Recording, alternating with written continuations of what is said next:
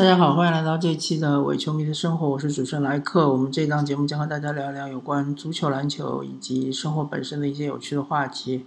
这一期是一期特别节目，之所以是特别呢，是因为我今天早上起来，原来是想看火箭对雷霆的第五场比赛，但是突然看到新闻说，首先密尔沃基雄鹿对呃魔术的这场比赛。球员们选择了罢赛，然后火箭队、雷霆球员们也选择了罢赛，然后联盟紧急通知说，呃，今天的三场比赛，包括最后一场湖人队开拓者，他们都会把这个比赛暂时取消。呃，措辞是说这是推迟，但是球员们对这个措辞非常不满意，他们觉得。这个比赛就是罢赛，不是推迟。那么我看了一些论坛，主要是虎扑上的论坛的一些网友，他们有一些非常无知的言论，所以我觉得有必要做这么一期节目，让大家了解一下为什么种族歧视这个问题对于 NBA 的球员，特别是黑人球员那么的重要。那首先，NBA 的球员肯定是分为黑人球员和非黑人球员，对吧？我们就不用把呃什么白人球员啊，或者是亚裔啊，或者是呃拉丁裔啊，都分得那么清楚。反正就是说，黑人球员是大多数，百分之九十以上都是黑人球员。那另外剩下的百分之十不到是白人球员以及其他。啊，非黑人球员吧，就是非呃非洲裔的球员，啊这样分的话比较清楚一点。首先，非非洲裔的球员，他们也要支持种族平等，也要支持呃反种族歧视呢，因为他们处于一个呃左派或者说是一个进步阵营的一个联盟。同时，他们其中的很多人也是呃深受这个思想的影响，所以他们更崇尚是自由、平等、正义，所以他们对于种族歧视也是非常的呃不能容忍。他们对于推进种族平等也是不遗余力的，而且确实大多数这些。非非洲裔的球员，他们也不是从社会底层上来的，他们平时接受的教育也是这一种，啊，相对来说是比较进步的教育，所以他们也是非常能接受的。更何况和他们一起打球的这些同事，对吧？运动员的这个关系，或者说是团队运动员之间的关系是非常亲密的。相当于是兄弟，对吧？所以说他们肯定会支持自己的兄弟，这是无可厚非的。第二点就是说，我们来谈一谈这个种族歧视对于整个呃以黑人球员组成的四大联盟，呃，也许 MLB 就是职棒联盟里面的黑人球员可能会少一点。啊，因为棒球这个项目，就是说对于身体的爆发力可能要求没有那么高，啊，其他三大联盟其实都是主要都是以黑人球员组成的。那么，为什么种族歧视这件事情对于呃黑人他的或者非洲裔呃这些运动员他们冲击那么的大？嗯，首先我们来。说说一说，呃，美国的种族歧视究竟是怎么回事啊？因为我不是研究这个问题的专家。我们常常说没吃过猪肉还没见过猪跑嘛。那么我可能就是那个见过猪跑的人，但是我没吃过猪肉。那我看到很论坛，包括虎扑这样的论坛上面，很多网友连猪跑都没见过，所以我来科普一下猪跑到底是怎么回事儿。呃。美国有非常非常长的历史，是一个种族隔离的历史。种族隔离再往前推进，就是呃黑人奴隶制的历史，对吧？黑人奴隶制呢，就更是非常的悲惨。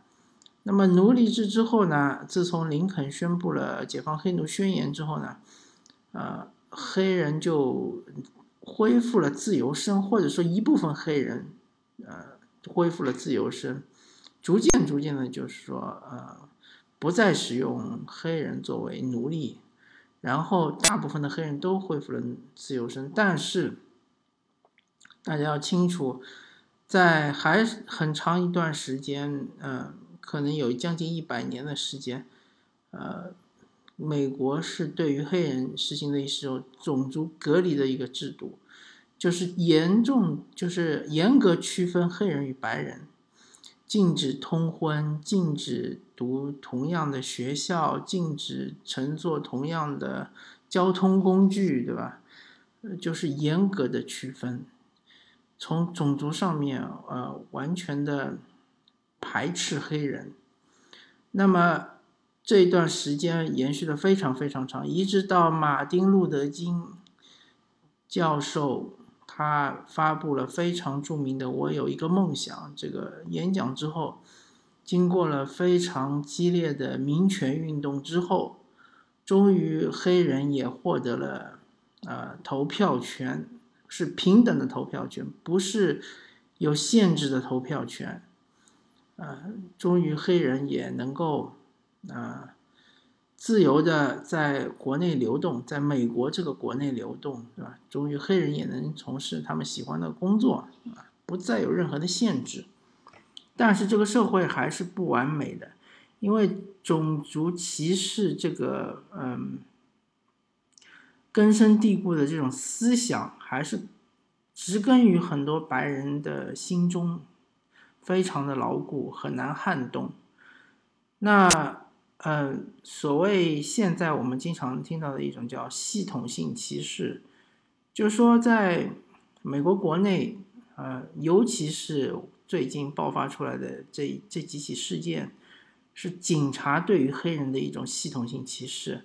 那么是怎么会发生的呢？就是说，因为呃，警察队伍中他们进行培训的时候。他们就会告诉你说，黑人犯罪率是最高的，所以你在街上看到一个黑人的时候，你首先内心深处要把他作为一个犯罪嫌疑人，然后你要保护自己的身安危，对吧？你要保护自己的这个呃不要受伤。那么一旦你看到黑人他有一些可疑的动作，你就可以开枪。当然，我这说的是非常通俗的说法。我相信，呃，在美国的警察部队中的培训不会是这么说的，但是它是有一种暗示。那其实大家可能会问，美国警察不单单是白人，对吧？也不单单是，啊，也也有很多黑人，也有一些少数裔啊，亚裔啊、拉丁裔啊，对吧？为什么？呃，既然警察队伍里有了黑人，为什么还会对黑人有这种系统性的歧视？这个东西，它就是因为它是一个，嗯，根子里的一种歧视，它不是一个个人行为，不是说，呃，因为有种族歧视的白人警察进入了警察队伍，所以导致警察们对黑人造成歧视，不是的，是因为警察这个系统对于黑人就有一种系统性的歧视，所以才导致。进入警察系统的人会对黑人产生歧视，包括你本人也是黑人的情况下，你也会有这种歧视。那么，为什么警察会有这种呃培训，或者说警察们会有这种想法意识呢？那确实是因为从统计数据来说，黑人确实是犯罪率比较高的一一个种族。那么为什么会他们是犯罪率比较高的呢？这其实就是一个很深层次的问题，就是要问为什么在美国贫困人口是黑人占大多数？为什么在美国文盲的人口是黑人占大多数？对吧？这其实很多人，很多中国人有一种非常。愚蠢也是非常固执的一种思维，就是说你自己努力呗。你虽然身处底层，但是你只要努力，你就可以呃提升自己的地位，对吧？你就可以不再处于一个危险的街区啊，你就可以带带着你自己的家人鸡犬升天啊！确实，我们见过很多努力的例子，比如说你看那些 NBA 的球员，包括最典型的就是甜瓜卡梅隆安东尼，他原来就是生活在纽约，呃，应该是皇后区吧，是一个非常非常混乱的一个社区，里面充斥着贩毒、谋杀这样的一些呃不利于孩子生长的一个环境，但他最终靠篮球。自己就脱离了这样的社区，而且带着他的朋友啊、家人啊，大家都进入了一个相对比较良好的一一种生活环境吧。但是我们可能真的对美国的这个社会或者对美国的历史完全的不了解。在美国，你处于一个像是皇后社区这样一个社区。你想要出人头地，真的是非常非常非常的难，而且要靠很好很好很好的运气才行。你很有可能你还没有活到十岁，或者你没有活到十五岁，你就一枪被人家打死了。那你说你叫他努力，他有什么意义呢？对吧？如果你生活在这样一个环境中，随时有生命危险的，那你还会，呃，就是像你嘴里说的那样。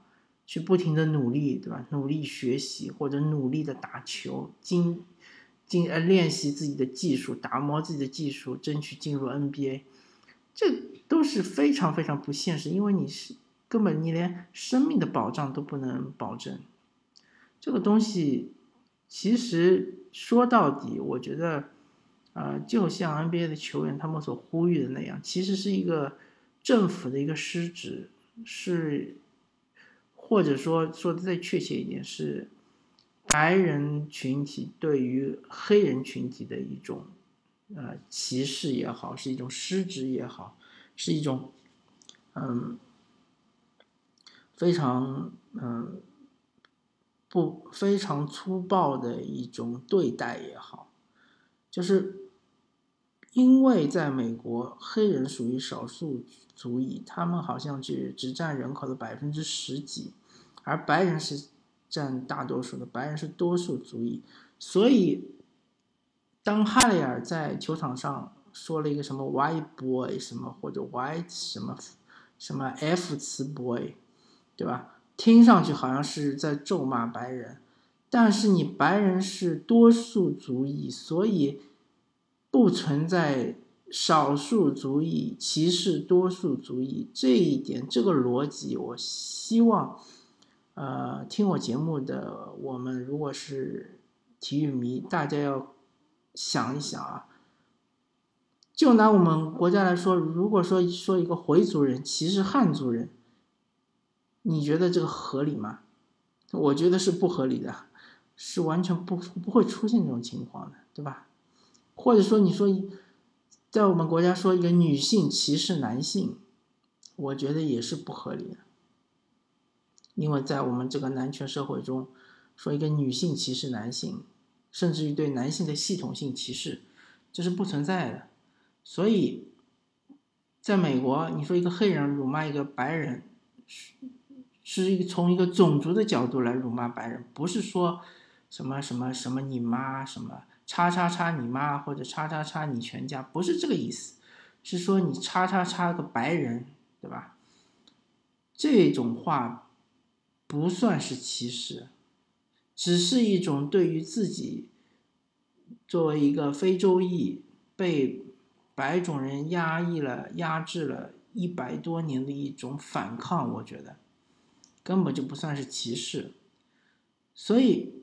白人他们只要保持沉默，好像他们没有做什么事，对吧？没有对黑人，呃，做做什么恶。但是只要他们是保持沉默的，他们其实就是在作恶，就是在纵容，呃，整个社会对于黑人的一种呃歧视也好，压制也好。其实我我们作为华人，不要觉得幸灾乐祸。那我觉得现在我们。很多网友都是抱持的一种犬儒主义，就是事不关己，高高挂起。OK，这是发生在美国的事情，确实和我们没什么关系，对吧？但是如果你是处在美国的一个华裔家庭，那你就要考虑考虑了，对吧？黑人是少数族裔，那么亚裔呢，也是少数族裔。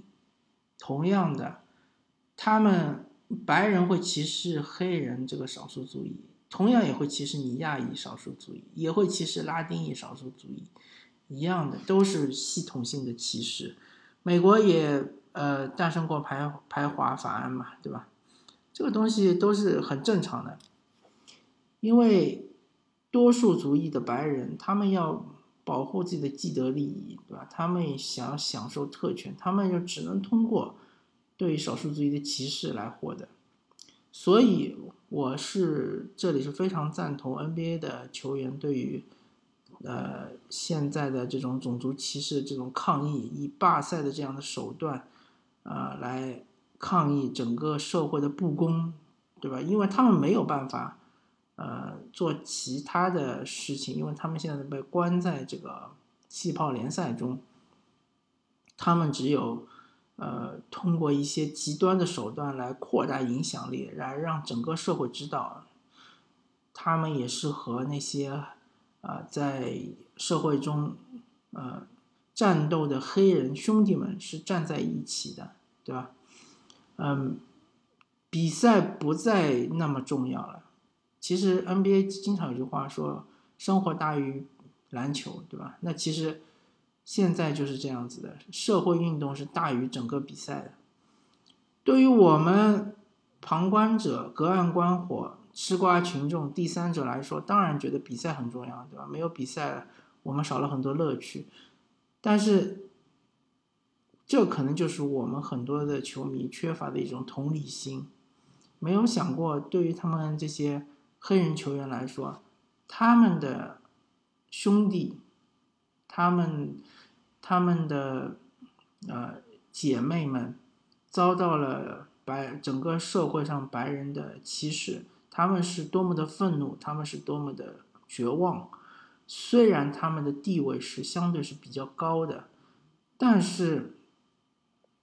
一旦这个社会朝着他们不希望的方向不断的前进之后，最终他们就会成为欧杰辛普森。欧杰辛普森是怎么样一个人？大家可以去有机会去查一下。